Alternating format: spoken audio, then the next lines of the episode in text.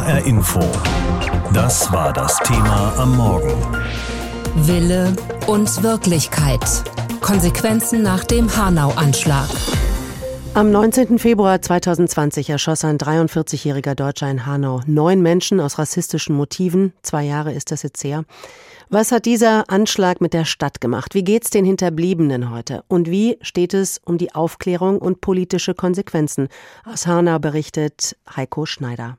Cetin Gültekin ist ein freundlicher Mann, einer, der viel und gerne lacht. Wer ihn aber in diesen Tagen trifft, stellt schnell fest, im Moment lacht er deutlich seltener. Cetin Gültekin erklärt das so. Es gibt Tage, dann geht es uns einigermaßen, aber es gibt auch äh, viele Tage, wo uns richtig schlecht geht.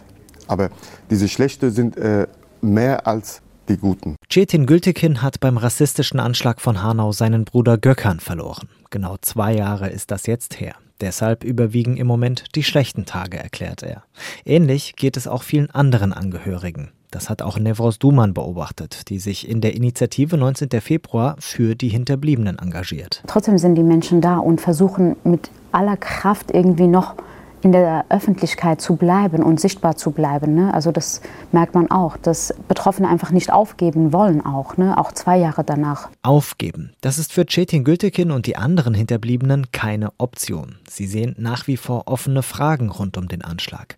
Warum konnte der Attentäter legal Waffen besitzen? Oder warum war der Polizeinotruf in der Anschlagsnacht nicht erreichbar? Antworten und Konsequenzen erhoffen sie sich vom Untersuchungsausschuss im Hessischen Landtag. Im Dezember hat der Ausschuss erstmals öffentlich getagt. Als erste Zeugen wurden Angehörige der Opfer wie Cetin Gültekin gehört. Auch dafür haben sie lange gekämpft. Was mich äh, schockiert hat, war, dass AfD ehrlich gesagt der einzige Partei auch war, der sachliche Fragen gestellt hat. Ich weiß auch, dass AfD natürlich extra diese Fragen gestellt hat, um äh, Koalitionen ins Bedrängnis zu bringen. Wird es zu einer vollständigen politischen Aufarbeitung kommen, politische Konsequenzen geben oder nur politische Machtspiele? Bisher schwer zu sagen. Leichter fällt da die Analyse der Hanauer Stadtgesellschaft. Ein zentraler Satz wenige Stunden nach dem Anschlag war, Hanau steht zusammen. Tausende Menschen trauerten mit den Hinterbliebenen, zeigten sich solidarisch, gingen auf die Straße. Und heute der Anschlag hat die Stadt verändert, doch nach wie vor gelte, Hanau steht zusammen. Wenn man jetzt sieht, was auch rund um den 19. Februar alles passiert an Aktionen von Vereinen, Institutionen, Kindergärten, Schulen, also alle haben das Bedürfnis, ein klares Zeichen gegen Rassismus zu setzen, die Familien zu unterstützen, solidarisch zu sein und ich empfinde das nach wie vor so, dass wir zusammenstehen in Hanau. Sagt Andreas Jäger, Leiter des städtischen Amts für Demokratie, Vielfalt und Sport. Und tatsächlich, für viele Menschen in Hanau ist der Anschlag nach wie vor ein großes Thema. Man kann gar nicht in Worte fassen, wirklich, wie der Mensch sowas tun kann eigentlich überhaupt. Und das ist schon noch in den Köpfen mit drin immer noch. Es ist sehr präsent. Es wird auch eine ganze Weile präsent sein. Sowas kann man nicht vergessen. Dafür, dass das so bleibt, will Cetin Gültekin weiterkämpfen. Das ist für mich eine Herzensangelegenheit. Das ist ein Auftrag, was der Gökhan mir gegeben hat. Und äh, ich versuche, diesen Auftrag äh, bestmöglich zu erfüllen. Wie lange das dauert, kann er nicht sagen, aber er will es versuchen. Auch um eines Tages wieder dauerhaft lachen zu können. Es war der 19. Februar 2020. So gegen halb zehn am Abend zieht Tobias R. los, um Menschen zu töten. In einer Shisha-Bar, in einer Kneipe, in einem Kiosk. In unfassbaren zwölf Minuten erschießt er neun Menschen, alle mit Migrationsgeschichte. Am frühen Morgen dann dringt ein Spezialkommando in das Haus ein, in dem er wohnt. Die Beamten finden zwei Tote, den Täter und seine Mutter. Bevor er sich das Leben nahm, erschoss er auch diese Mutter. Warum ist das alles passiert? Es gibt so viele Fragen. Antworten sucht derzeit noch ein Untersuchungsausschuss des Hessischen Landtags. Die Hinterbliebenen der Opfer sagen seitdem, besonders schockiert waren und sind wir davon, wie uns die Polizei und die Behörden in der Tatnacht noch behandelt haben. Thomas Feltes ist Polizeiwissenschaftler, Jurist, Kriminologe. Ich habe vor der Sendung mit ihm gesprochen und meine erste Frage war, genervt und aggressiv seien die Beamten in der Tatnacht gewesen. Das hat ein Bruder eines Opfers im Untersuchungsausschuss gesagt. Und auch in den Tagen danach sei das nicht besser geworden. Haben Sie eine Erklärung dafür, dass Beamte tatsächlich so reagiert haben? Ja, das kann man eigentlich nur mit ähm, einer subjektiven Überforderung erklären mit einer ganz großen Unsicherheit in der konkreten Situation. Das Problem ist tatsächlich, dass wir hier ein Ereignis gehabt haben, was in dieser Dimension ja nicht nur nicht häufig vorkommt, sondern wohl noch nie in dieser Form in Deutschland vorgekommen ist, wenn man jetzt mal vom Breitscheidplatz in Berlin absieht. Und das hat natürlich einige Polizeibeamtinnen und Beamte grundlegend überfordert. Mhm. Aber dennoch muss man ja fragen, ob Polizistinnen und Polizisten nicht genau auf sowas vorbereitet werden. Also, dass natürlich auch eine Lage passieren kann, die, die unfassbar schrecklich und in ihren Dimensionen riesig ist. Genau, diese Frage muss man stellen und man muss auch fragen, warum sie eben nicht darauf vorbereitet waren, obwohl im Grunde genommen ähnlich wie bei der Feuerwehr und auch wie beim technischen Hilfswerk Polizeibeamtinnen und Beamte auf solche Situationen vorbereitet sein müssen. Das muss in der Ausbildung behandelt werden. Da muss auch im Alltag immer wieder darauf hingewiesen werden, dass man mit sowas ähm, konfrontiert werden kann. Und ähm, das ist offensichtlich hier nicht der Fall gewesen. Mhm. Wie sieht das denn aus in der Ausbildung? Wie wird man denn darauf vorbereitet, wie man mit Angehörigen oder Hinterbliebenen nach so einer schlimmen Tat umgeht? Und das geschieht in der Regel im Kontext von solchen Fällen, die sich tatsächlich häufiger ereignen, nämlich ähm, Todesfällen nach Verkehrsunfällen. Da wird das thematisiert, ähm, da wird auch durch Psychologen, auch durch Theologen oder Pfarrer, Pfarrerinnen in der Polizeiausbildung darauf eingegangen. Aber das sind andere Situationen. Das sind Situationen, wo im Grunde genommen das Ereignis abgeschlossen ist und man dann eben die Todesnachricht überbringen muss. Was wir hier gehabt haben, ist eine extrem in einer Interaktion sich befindende Situation, wo auch viele Polizeibeamtinnen und Beamten, glaube ich, nicht gewusst haben, wie sich die Dinge entwickeln, wie dynamisch das Ganze ist. Hinzu kam, dass die Leitstelle offensichtlich auch überfordert war und auch in Teilen nicht richtig reagiert hat. Also es war, muss man leider so sagen, tatsächlich ein Chaos, ähm, was man hätte verhindern müssen und auch in meinen Augen verhindern können. Der Schock kurz danach ist ja äh, das eine. Das andere ist dann, wie es dann weiterging. Also auch für die Beamtinnen und Beamte. Viele Angehörige wurden tagelang im Unklaren gelassen, was jetzt mit ihrem Mann, ihrer Schwester, ihrem Bruder, ihrer Frau passiert ist. Obduktionen wurden da vorgenommen ohne um Einverständnis zu bitten. Würden Sie sagen, all diese Missstände sind Behördenversagen, so wie es ein Untersuchungsausschuss im Landtag zu klären versucht? Ja, ich fürchte, das ist der Fall. Und äh, hier ist eben nicht nur die Polizei involviert, sondern ist auch die Staatsanwaltschaft gefordert, die ja sofort bei solchen schweren Straftaten einbezogen werden muss und dann auch die entsprechenden Entscheidungen treffen muss. Und hier hätte auch von vornherein die Staatsanwaltschaft entsprechende Hinweise an die Polizei geben müssen, wie man mit Opfern, wie man mit Hinterbliebenen oder auch mit Zeugen umgeht. Und ähm, ich habe die große Vermutung, dass das nicht geschehen ist oder zumindest nicht in dem Umfang geschehen ist, wie es hätte gemacht werden müssen. Herr Feltes, es gab eine Mordserie an meist türkischstämmigen Menschen in ganz Deutschland zwischen den Jahren 2000 und 2007. Da suchte man die Täter jahrelang im migrantischen Milieu. Also da wurden die Familien der Opfer akribisch unter die Lupe genommen, teils auch beschuldigt, bis sich dann eben herausstellte, dass Rechtsextreme die Taten begangen hatten. Das war der sogenannte NSU. In Hanau wurden die Angehörigen aus ihrer Sicht von der Polizei nicht gut behandelt. Hat die Polizei ein Rassismusproblem?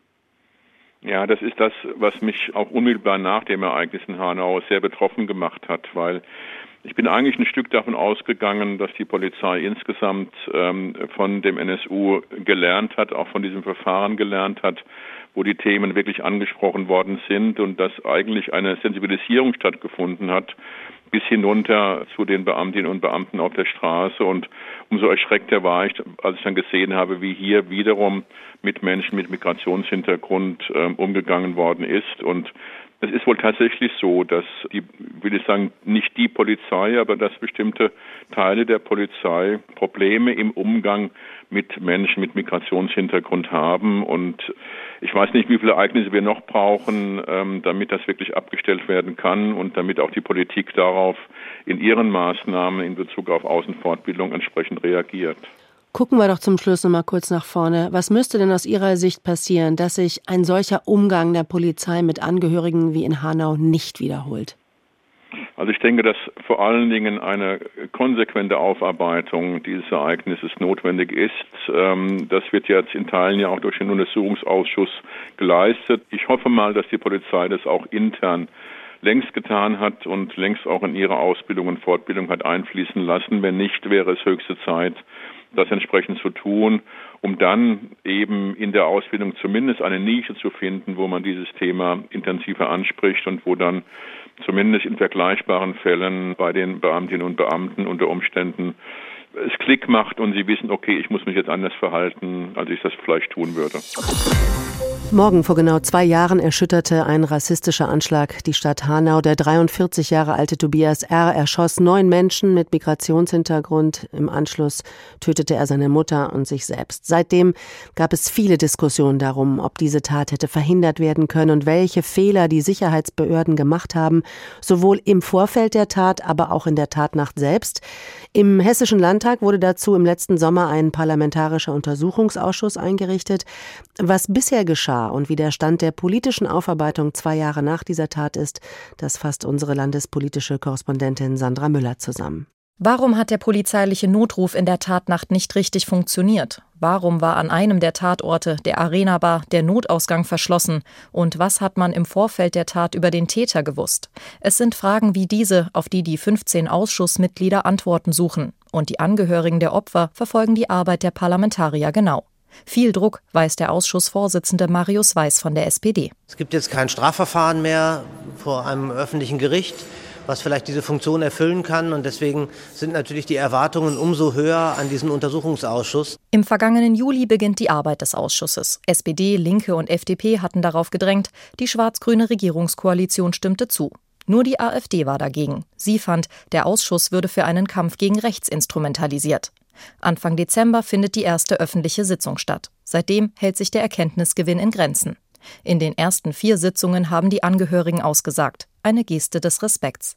Es hagelt Vorwürfe in Richtung der Behörden. Zu Recht, findet linken Obfrau Sadet Sönmes. Aufgrund dessen, was wir jetzt von den Angehörigen nochmal sehr eindrücklich auch vermittelt bekommen haben, ist, dass sowohl in der Tatnacht, aber auch an den darauffolgenden Tagen und Wochen es an allen Ecken und Enden gefehlt hat an psychosozialer Betreuung. Das müsse verbessert werden, sagt die Linke und bekommt Unterstützung von der Mehrheit der anderen Fraktionen. Bewegung in den Ausschuss kommt, als Said Etris Hashimi, der das Attentat schwer verletzt überlebte, ein Sachverständigengutachten vorlegt. Dessen Ergebnis, ohne verschlossenen Notausgang in der Arena-Bar hätten vermutlich mehr Menschen überlebt. Für den FDP-Abgeordneten Jörg-Uwe Hahn kommt es darauf aber nicht an. Wenn alle Beteiligten uns sagen, wir hatten das Gefühl, dass die Tür zu ist und sind deshalb nicht dahin gelaufen, dann ist es eigentlich als wahr zu unterstellen, dass sie es geschafft hätten. Und damit ist das Gutachten eigentlich hinfällig. In Sitzung Nummer 5 Anfang Februar wird der erste und bisher einzige Sachverständige gehört. Der Psychiater Henning Sass hatte 2020 ein Gutachten zum Täter angefertigt. Demzufolge war Tobias R. schwer psychisch krank, hatte Wahnvorstellungen, konnte seine Krankheit aber gut verbergen. Für CDU-Obmann Jörg Michael Müller ist das Gutachten vor allem eins, eine Entlastung für die Sicherheitsbehörden. Wenn der Gutachter auch auf mehrmaliges Nachfragen bekundet, dass es ausgesprochen schwer erkennbar war, weil er ebenso ein Vermögen hatte, objektiv normal zu erscheinen. Dann ist der Vorwurf, dass man das sofort hätte erkennen müssen, der ist dann an dieser Stelle aufgelöst. SPD und Linke ziehen andere Schlüsse. Sie finden, der Fall Tobias R. zeige, dass die Behörden aufmerksamer sein müssten. Zum Beispiel, wenn es darum geht, wie psychisch kranke Menschen wie der Hanauer Attentäter legal in den Besitz von Waffen kommen können. Es gibt noch viel zu besprechen im Untersuchungsausschuss. Wer wusste was, wann und wie wurde mit den Informationen umgegangen? Auch der fehlerhafte Notruf steht noch auf dem Sitzungsplan. Gerade haben die Fraktionen von CDU, Grüne und FDP 16 weitere Zeugen vorgeschlagen. Es sollen unter anderem Mitarbeiter des Landeskriminalamts, des Verfassungsschutzes und der Verwaltungsbehörden befragt werden. Keine Viertelstunde war Tobias R. in Hanau am 19. Februar 2020 unterwegs. In einer Shisha-Bar, in einer weiteren Bar und in einem Kiosk fand er seine Opfer. Neun Menschen hatte er erschossen. Männer, Frauen zwischen 22 und 37, alle mit einer Migrationsgeschichte. Der Täter war bekannt für seine rechtsextremen Gedanken und der Anschlag wirkt bis heute nach. Am Mittwoch gedachte auch der Bundestag der Opfer und anschließend gab es eine Debatte, wie es weitergehen muss im Kampf gegen rechtsextremen Terror. Die damalige Bundesregierung, die GroKo, wollte wollte als Konsequenz das Waffengesetz verschärfen. Vor allem psychisch Kranken sollte der Zugang zu Waffen erschwert werden. Aber dieses Gesetz gibt es bis heute nicht. Philipp Eckstein in unserem Hauptstadtstudio habe ich gefragt, warum eigentlich nicht?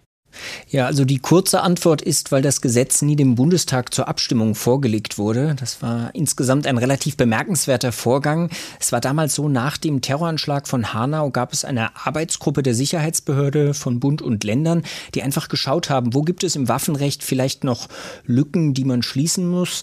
Der damalige Bundesinnenminister Horst Seehofer von der CSU hatte sich dafür auch sehr eingesetzt. Es gab dann konkrete Vorschläge, die betrafen insbesondere einen noch intensiveren Austausch zwischen den Polizeibehörden und den Waffenbehörden und auch Abfragen bei Gesundheitsbehörden waren vorgesehen, jeweils dann auch mit dem Ziel, also dass Extremistinnen und Extremisten, aber auch Menschen mit psychischen Erkrankungen erkannt werden und diese dann entweder keine Waffenerlaubnis erhalten oder ihnen eben eine bestehende entzogen wird.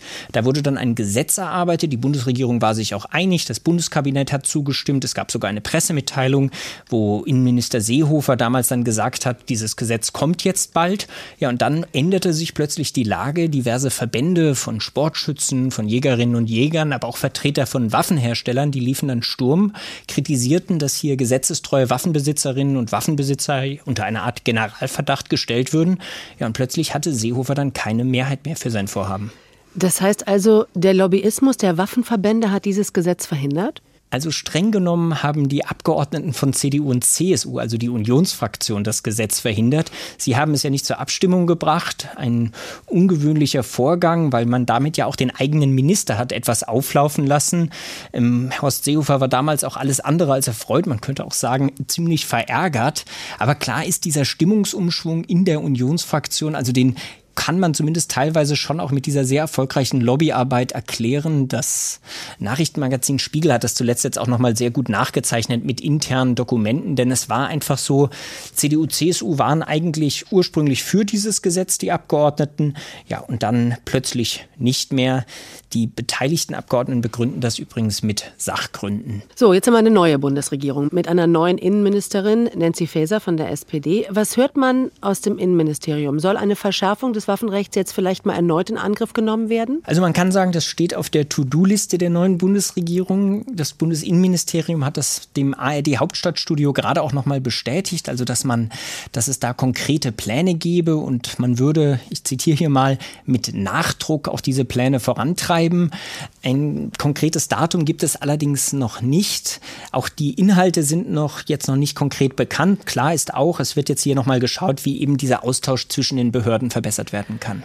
Aber klar ist auch, es gibt ja nach wie vor auch diese Lobbyverbände. Da hat sich ja in den letzten zwei Jahren nichts getan. Droht der Innenministerin nicht derselbe Widerstand wie damals auch Innenminister Seehofer? Also muss man abwarten. Das wird auch ganz entscheidend davon abhängen, welche konkreten Regelungen das Innenministerium jetzt vorschlägt. Man muss ja sagen, es gab eigentlich eine relativ große politische Mehrheit für dieses Vorhaben. Auch aus den Bundesländern gab es da schon eine Zustimmung.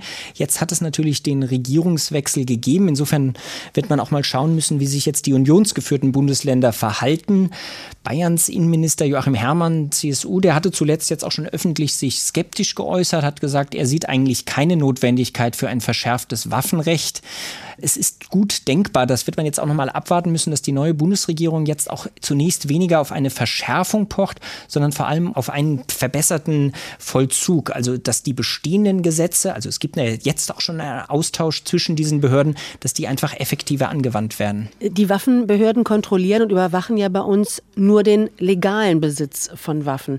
Gerät bei diesen ganzen Diskussionen um eine Verschärfung des Waffenrechts nicht etwas ein bisschen aus den Augen, dass viele Straftaten ja mit nicht nicht registrierten Waffen begangen werden. Das ist ein Aspekt, den man auf jeden Fall nicht aus dem Augen verlieren dürfte bei diesen ganzen Diskussionen. Denn es ist ja einfach so, man sollte das vielleicht auch nochmal betonen, es gibt viele Menschen in Deutschland, die legal Waffen besitzen, die sich an alle Gesetze halten, Sportschützen sind oder auch zur Jagd gehen. Wenn man sich jetzt aber viele der vergangenen Terroranschläge anschaut und auch schwere Verbrechen, dann ist es eben häufig so, dass es auch Waffen sind, die nie registriert wurden, die nie legal erworben sind, also die auf dem Schwarzmarkt gekauft wurden, gerade aus dem Balkan Balkan werden zum Beispiel Waffen nach Deutschland geschmuggelt. Und das ist eine große Aufgabe für die Sicherheitsbehörden. Das hat jetzt der ARD auch nochmal der stellvertretende Fraktionsvorsitzende der FDP im Bundestag, Konstantin Kuhle, gesagt. Er warnt nämlich, dass man eben diesen illegalen Waffenhandel jetzt bei diesen anderen Diskussionen auch über eine Verschärfung des Waffenrechts eben nicht aus dem Auge verlieren darf. Morgen ist es zwei Jahre her. Am 19. Februar 2020 hat ein 43-jähriger Deutscher in Hanau neun Menschen erschossen. Sein Motiv Rassismus. Danach tötete er seine Mutter und dann sich selbst. Dieses Ereignis prägt nun das Leben vieler Menschen. Sie sind gepeinigt von Trauer, von Angst und auch von Wut. Die Mutter eines der Opfer hat einen bemerkenswerten Weg daraus gefunden. Sie hat sich gesagt, so etwas darf nie wieder passieren und sie hat deshalb eine antirassistische Bildungsinitiative gegründet. Und da engagiert sie sich gemeinsam mit den Freunden ihres getöteten Sohnes. HR-Inforeporter Heiko Schneider hat die Frau getroffen.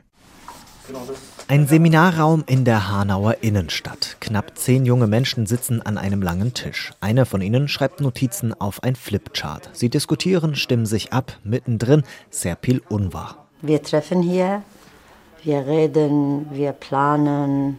Es ist Treffpunkt geworden. Serpil Unwahr hat beim rassistischen Anschlag von Hanau ihren Sohn Ferhat verloren. Ein knappes halbes Jahr später hat die 47-Jährige eine Bildungsinitiative gegründet und sie nach ihrem Sohn benannt. Wir wollen, ich will auch Ferhat seinen Kampf weitermachen zwischen Schule, Lehrerinnen, Kinder und Eltern Brücke bauen. Die Bildungsinitiative Ferhat Unwahr setzt sich ein gegen Rassismus, klärt auf, vor allem an Schulen. Denn ihr Sohn habe dort rassistische Erfahrungen gemacht, erzählt Serpil Unwahr. Und schließlich wurde er aus rassistischen Motiven getötet. Was sie erlebt hat, das sollen andere nicht durchmachen müssen. Deshalb gibt die Bildungsinitiative unter anderem an Schulen antirassistische Workshops. Das heißt, wir, wir gehen an Schulen und versuchen bei jungen Menschen anzusetzen, junge Menschen äh, aufzuklären, zu sensibilisieren rund um das Thema Rassismus, Antirassismus und auch klar zu machen, warum Rassismus uns alle anzugehen hat, fernab davon, ob wir diese Erfahrung am eigenen Leib spüren. Erklärt Ali Yildirim, Mitgründer der Bildungsinitiative.